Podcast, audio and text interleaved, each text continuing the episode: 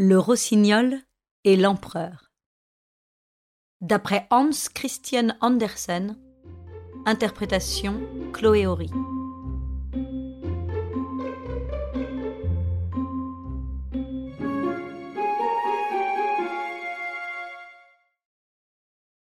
En Chine, vous le savez déjà, l'empereur est un Chinois, et tous ses sujets sont des Chinois. Cette histoire s'est passée il y a bien des années, et c'est pourquoi il vaut la peine de l'écouter avant qu'elle ne tombe dans l'oubli. Le château de l'empereur était le château le plus magnifique du monde. Il était entièrement fait de la plus fine porcelaine, si coûteuse, si cassante et fragile au toucher qu'on devait y faire très attention. Dans le jardin, on pouvait voir les fleurs les plus merveilleuses. Et afin que personne ne puisse passer sans les remarquer, on avait attaché aux plus belles d'entre elles des clochettes d'argent qui tintaient délicatement. Vraiment, tout était magnifique dans le jardin de l'empereur. Et ce jardin s'étendait si loin que même le jardinier n'en connaissait pas la fin. En marchant toujours plus loin, on arrivait à une merveilleuse forêt, où il y avait de grands arbres et des lacs profonds, et cette forêt s'étendait elle-même jusqu'à la mer, bleue et profonde. De gros navires pouvaient voguer jusque sous les branches où vivait un rossignol. Il chantait si divinement que même le pauvre pêcheur qui avait tant d'autres choses à faire ne pouvait s'empêcher de s'arrêter et de l'écouter lorsqu'il sortait la nuit pour retirer ses filets. Mon Dieu, comme c'est beau, disait-il. Mais comme il devait s'occuper de ses filets, il oubliait l'oiseau. Les nuits suivantes, quand le rossignol se remettait à chanter, le pêcheur redisait à chaque fois Mon Dieu, comme c'est beau. Des voyageurs de tous les pays venaient dans la ville de l'empereur et s'émerveillaient devant le château et son jardin. Mais lorsqu'ils finissaient par entendre le rossignol, ils disaient tous Voilà ce qui est le plus beau. Lorsqu'ils revenaient chez eux, les voyageurs racontaient ce qu'ils avaient vu, et les érudits écrivaient beaucoup de livres à propos de la ville, du château et du jardin, mais ils n'oubliaient pas le rossignol. Ils recevaient les plus belles louanges, et ceux qui étaient poètes réservaient leurs plus beaux vers pour ce rossignol qui vivait dans la forêt, tout près de la mer. Les livres se répandirent partout dans le monde, et quelques-uns parvinrent un jour à l'empereur.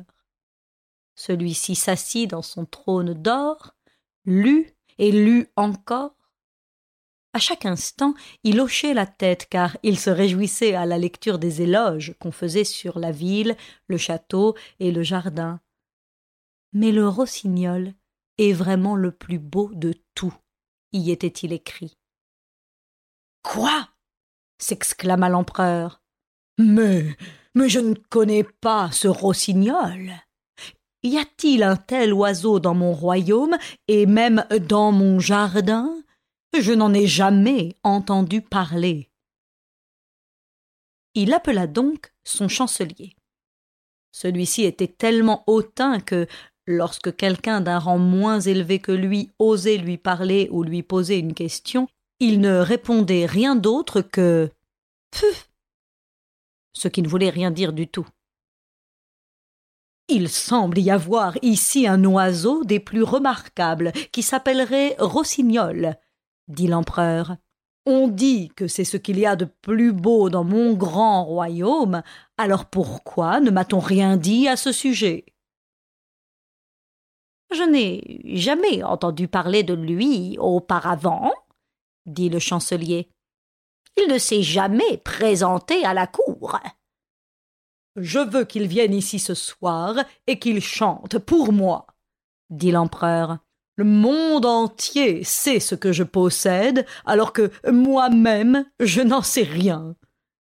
Mais je, n'ai jamais entendu parler de lui auparavant, redit le chancelier. Je vais le chercher, je vais le trouver. Mais où donc le chercher? Le chancelier parcourut tous les escaliers de haut en bas et arpenta les salles et les couloirs, mais aucun de ceux qu'il rencontra n'avait entendu parler du rossignol. Le chancelier retourna auprès de l'empereur et lui dit que ce qui était écrit dans le livre devait sûrement n'être qu'une fabulation.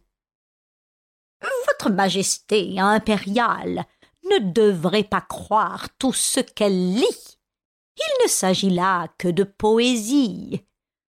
Mais, mais le livre dans lequel j'ai lu cela, dit l'empereur, m'a été expédié par le plus grand empereur du Japon. Ainsi, ce ne peut pas être une fausseté. Je veux entendre le rossignol. Il doit être ici ce soir. Il a ma plus haute considération, et s'il ne vient pas, je ferai piétiner le corps de tous les gens de la cour après le repas du soir. Simpu dit le chancelier, qui s'empressa de parcourir de nouveau tous les escaliers de haut en bas et d'arpenter encore les salles et les couloirs. La moitié des gens de la cour alla avec lui, car l'idée de se faire piétiner le corps ne leur plaisait guère. Ils s'enquirent du remarquable rossignol qui était connu du monde entier, mais inconnu à la cour. Finalement, ils rencontrèrent une pauvre fillette aux cuisines. Elle dit Mon Dieu, Rossignol Moi oui, je le connais. Il chante si bien. Chaque soir, j'ai la permission d'apporter à ma pauvre mère malade quelques restes de table. Elle habite en bas, sur la rive. Et lorsque j'en reviens, fatiguée, et que je me repose dans la forêt, j'entends Rossignol chanter. Les larmes me montent aux yeux, c'est. Comme si ma mère m'embrassait. Petite cuisinière, dit le chancelier, je te procurerai un poste permanent aux cuisines et t'autoriserai à t'occuper des repas de l'empereur si tu nous conduis auprès de Rossignol. Il doit chanter ce soir. Alors ils partirent dans la forêt, là où Rossignol avait l'habitude de chanter. La moitié des gens de la cour suivit. Tandis qu'ils allaient bon train, une vache se mit à meugler. Oh dit un hobereau. Oh, maintenant nous l'avons trouvé. Oh, il y a là une remarquable vigueur pour un si petit animal. Oh non, et puis je l'ai sûrement déjà entendu. Mais non, dit la petite cuisinière. Ce sont des vaches qui meuglent. Nous sommes encore loin de l'endroit où il chante. Puis les grenouilles croassèrent dans les marais. Merveilleux s'exclama le prévôt du château. Là, je l'entends. Cela ressemble justement à de petites cloches de temple. Non, ce sont des grenouilles, dit la petite cuisinière. Mais je pense que bientôt nous allons l'entendre. À ce moment, Rossignol se mit à chanter. C'est lui, dit la petite fille. Écoutez, écoutez, il est là. Elle montra un petit oiseau gris qui se tenait en haut dans les branches. Est-ce possible dit le chancelier? Je ne l'aurais jamais imaginé avec une apparence euh, aussi simple. Il aura sûrement perdu ses couleurs à force de se faire regarder par tant de gens. Petit rossignol cria la petite cuisinière. Notre gracieux empereur aimerait que tu chantes devant lui. Avec le plus grand plaisir, répondit Rossignol. Il chanta, et ce fut un vrai bonheur. Oh, c'est tout à fait comme des clochettes de verre, dit le chancelier. Et voyez comme sa petite gorge travaille fort. C'est étonnant que nous ne l'ayons pas aperçu avant. Moi, il fera grande impression à la cour. Dois-je chanter encore pour l'empereur? demanda Rossignol, croyant que l'empereur était aussi présent excellent petit rossignol, dit le chancelier. J'ai, le grand plaisir de vous inviter à une fête ce soir au palais où vous charmerez sa gracieuse majesté impériale de votre merveilleux chant. Mon chant s'entend mieux dans la nature, dit Rossignol. Mais il les accompagna volontiers, sachant que c'était le souhait de l'empereur. Au château, tout fut nettoyé. Les murs et les planchers, faits de porcelaine, brillaient sous les feux de milliers de lampes d'or.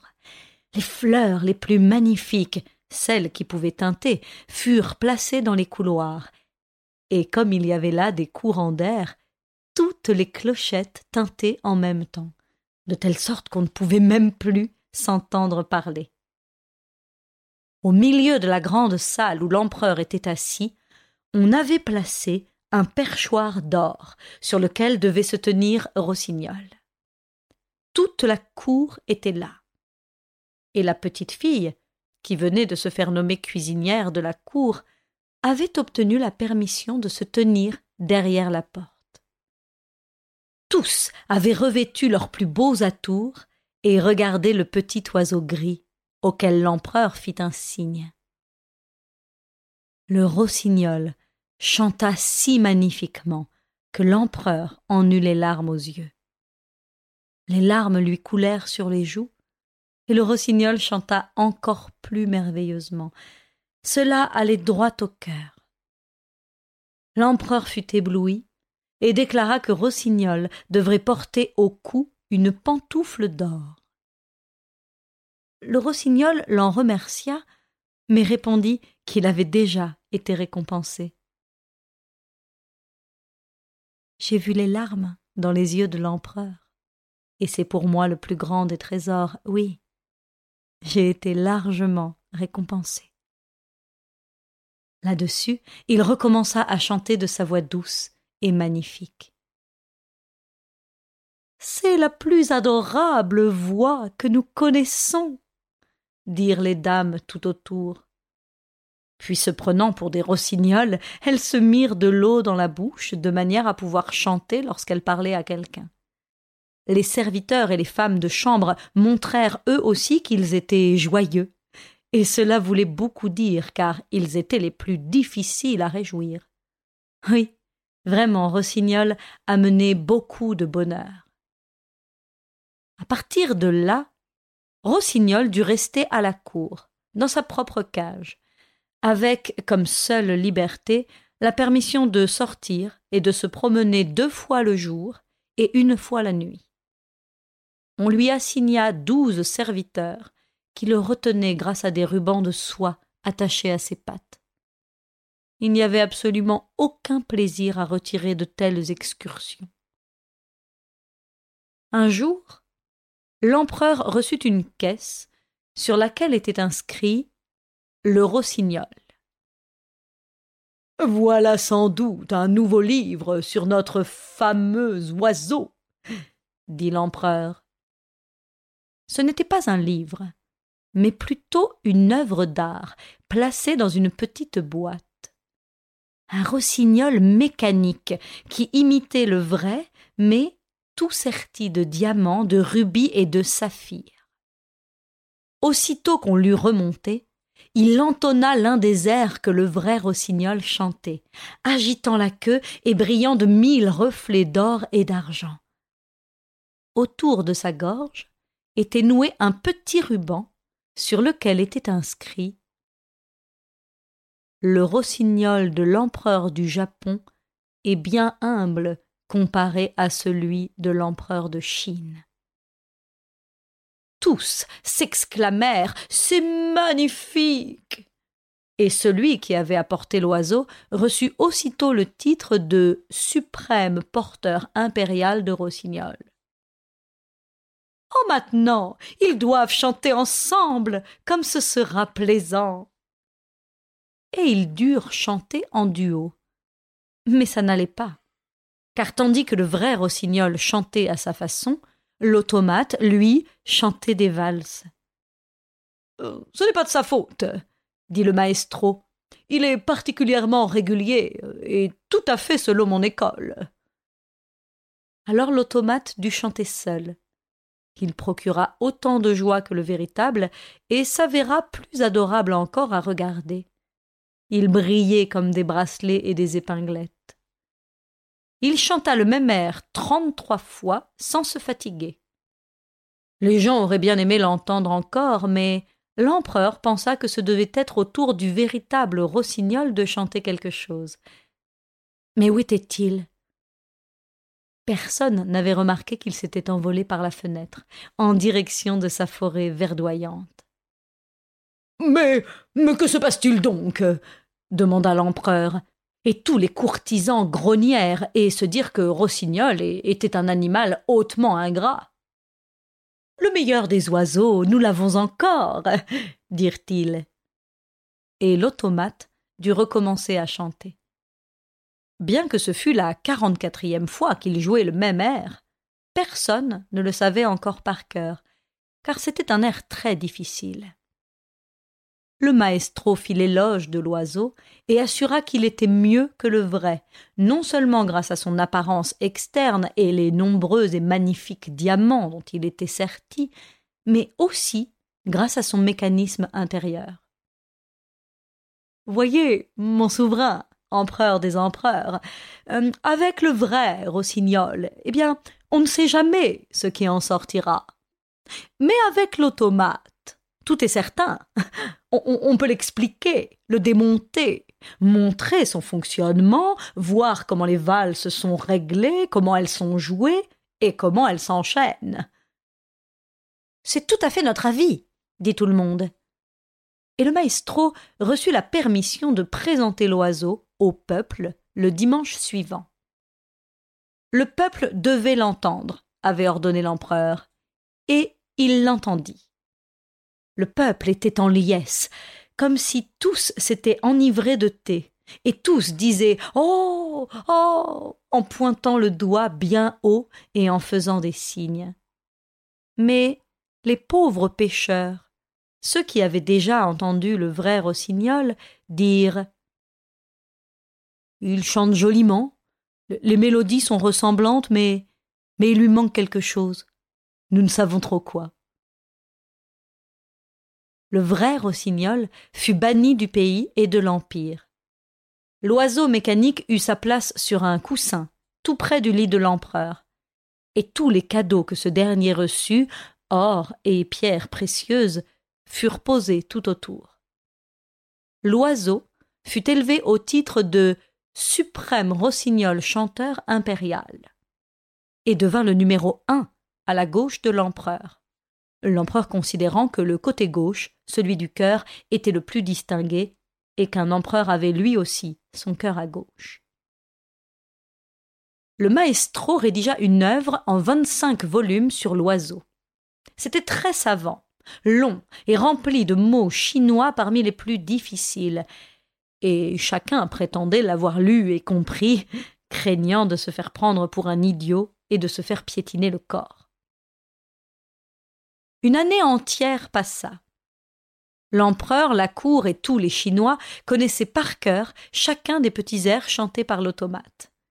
Mais ce qui leur plaisait le plus, c'est qu'ils pouvaient maintenant eux-mêmes chanter avec lui. Et c'est ce qu'ils faisaient. Les gens de la rue chantaient et l'empereur aussi. Oui, c'était vraiment magnifique. Mais un soir, alors que l'oiseau mécanique chantait à son mieux et que l'empereur étendu dans son lit l'écoutait, on entendit un venant de l'intérieur. Puis quelque chose sauta. Les rouages s'emballèrent, puis la musique s'arrêta.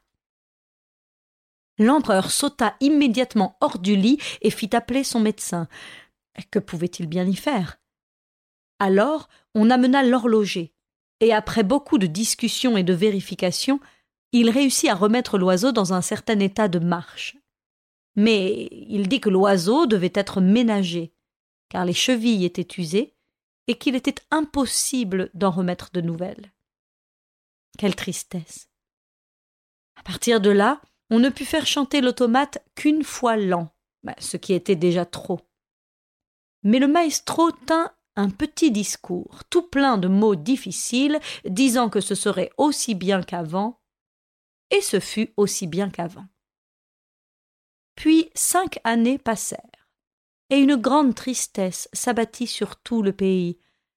L'empereur, qui occupait une grande place dans le cœur de tous les Chinois, était maintenant malade et devait bientôt mourir.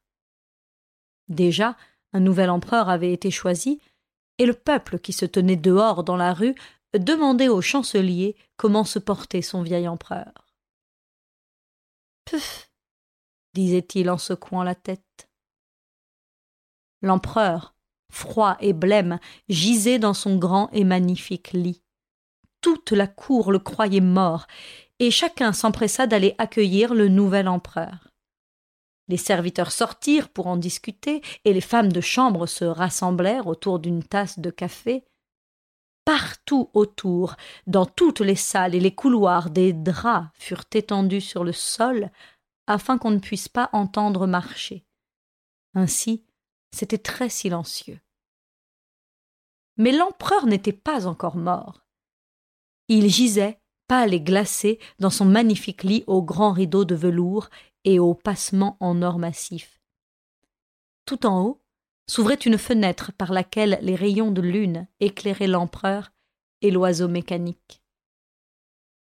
Le pauvre empereur pouvait à peine respirer. C'était comme si quelque chose ou quelqu'un était assis sur sa poitrine. Il ouvrit les yeux, et là, il vit que c'était la mort. Elle s'était coiffée d'une couronne d'or, tenait dans une main le sabre de l'empereur et dans l'autre sa splendide bannière. De tous les plis du grand rideau de velours surgissaient toutes sortes de têtes, au visage parfois laid, parfois aimable et doux.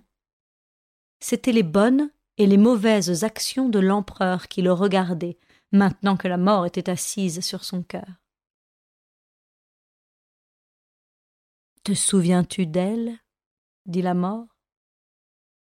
Puis elle lui raconta tant de ses actions passées que la sueur en vint à lui couler sur le front. Oh, cela, je ne l'ai jamais su, dit l'empereur.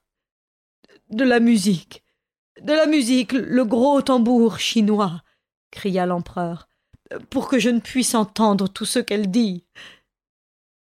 Mais la mort continua de plus belle, en faisant des signes de tête à tout ce qu'elle disait. De la musique, de la musique. criait l'empereur. Toi, cher petit oiseau d'or, chante, chante donc, je, je t'ai donné de l'or et des objets de grande valeur. J'ai, j'ai suspendu moi-même mes pantoufles d'or à ton cou. Chante, chante donc. Mais l'oiseau n'en fit rien. Il n'y avait personne pour le remonter, alors il ne chanta pas. Et la mort continua à regarder l'empereur avec ses grandes orbites vides. Et tout était calme, terriblement calme. Tout un coup, venant de la fenêtre, on entendit le plus merveilleux des chants. C'était le petit rossignol, plein de vie, qui était assis sur une branche. Ayant entendu parler de la détresse de l'empereur, il était venu lui chanter réconfort et espoir. Et tandis qu'il chantait, les visages fantômes s'estompèrent et disparurent. Le sang se mit à circuler toujours plus vite dans les membres fatigués de l'empereur, et même la mort écouta et dit Continue, petit rossignol. Continue. Bien, me donnerais-tu le magnifique sabre d'or? Me donnerais-tu la riche bannière? Me donnerais-tu la couronne de l'empereur? La mort donna chacun des joyaux pour un chant, et Rossignol continua à chanter. Il chanta le tranquille cimetière où poussent les roses blanches, où les lilas embaument et où les larmes des survivants arrosent l'herbe fraîche. Alors, la mort eut la nostalgie de son jardin, puis elle disparut par la fenêtre comme une brume blanche et froide. Merci, merci, dit l'empereur. Toi, divin petit oiseau, je te connais bien, je, t'ai banni de mon pays et de mon empire, et voilà que tu chasses ces mauvais esprits de mon lit, et que tu sors la mort de mon cœur. Comment pourrais-je te récompenser? Tu m'as récompensé, répondit Rossignol. J'ai fait couler des larmes dans tes yeux lorsque j'ai chanté la première fois. Cela, je ne l'oublierai jamais. Ce sont là les joyaux qui réjouissent le cœur d'un chanteur. Mais dors maintenant et reprends des forces. Je vais continuer à chanter. Il chanta, et l'empereur glissa dans un doux sommeil, un sommeil doux et réparateur. Le soleil brillait déjà par la fenêtre lorsque l'empereur se réveilla, plus fort et en bonne santé. Aucun de ses serviteurs n'était encore revenu, car ils croyaient tous qu'il était mort. Mais Rossignol était toujours là, et il chantait. Tu resteras toujours auprès de moi, dit l'empereur. Tu chanteras seulement lorsqu'il t'en plaira, et je briserai l'automate en mille morceaux. Ne fais pas cela, répondit Rossignol. Il a apporté beaucoup de bien aussi longtemps qu'il a pu. Conserve-le comme il est. Je ne peux pas nicher ni habiter au château. Mais laisse-moi venir quand j'en aurai envie. Le soir, je viendrai m'asseoir à la fenêtre, et je chanterai devant toi, pour que tu puisses te réjouir et réfléchir en même temps. Je chanterai à propos de bonheur, et de la misère, du bien et du mal, de ce qui, tout autour de toi, te reste caché. Un petit oiseau chanteur vole loin, jusque chez le pauvre pêcheur, sur le toit du paysan, chez celui qui se trouve loin de toi et de ta cour. J'aime ton cœur plus que ta couronne, même si la couronne a comme une odeur de sainteté autour d'elle. Je reviendrai, et je chanterai pour toi. Mais avant, tu dois me promettre. Tout ce que tu voudras, dit l'empereur. Il se tenait là, dans son costume impérial qu'il venait d'enfiler, et pressait son sabre d'or massif sur son cœur. Je te demande seulement une chose. Ne dis à personne que tu as un petit oiseau qui te raconte tout. Tu iras beaucoup mieux ainsi. Puis Rossignol s'envola. Lorsque les serviteurs entrèrent, croyant constater le décès de leur empereur, ils se figèrent, stupéfaits. Et l'empereur leur dit Bonjour.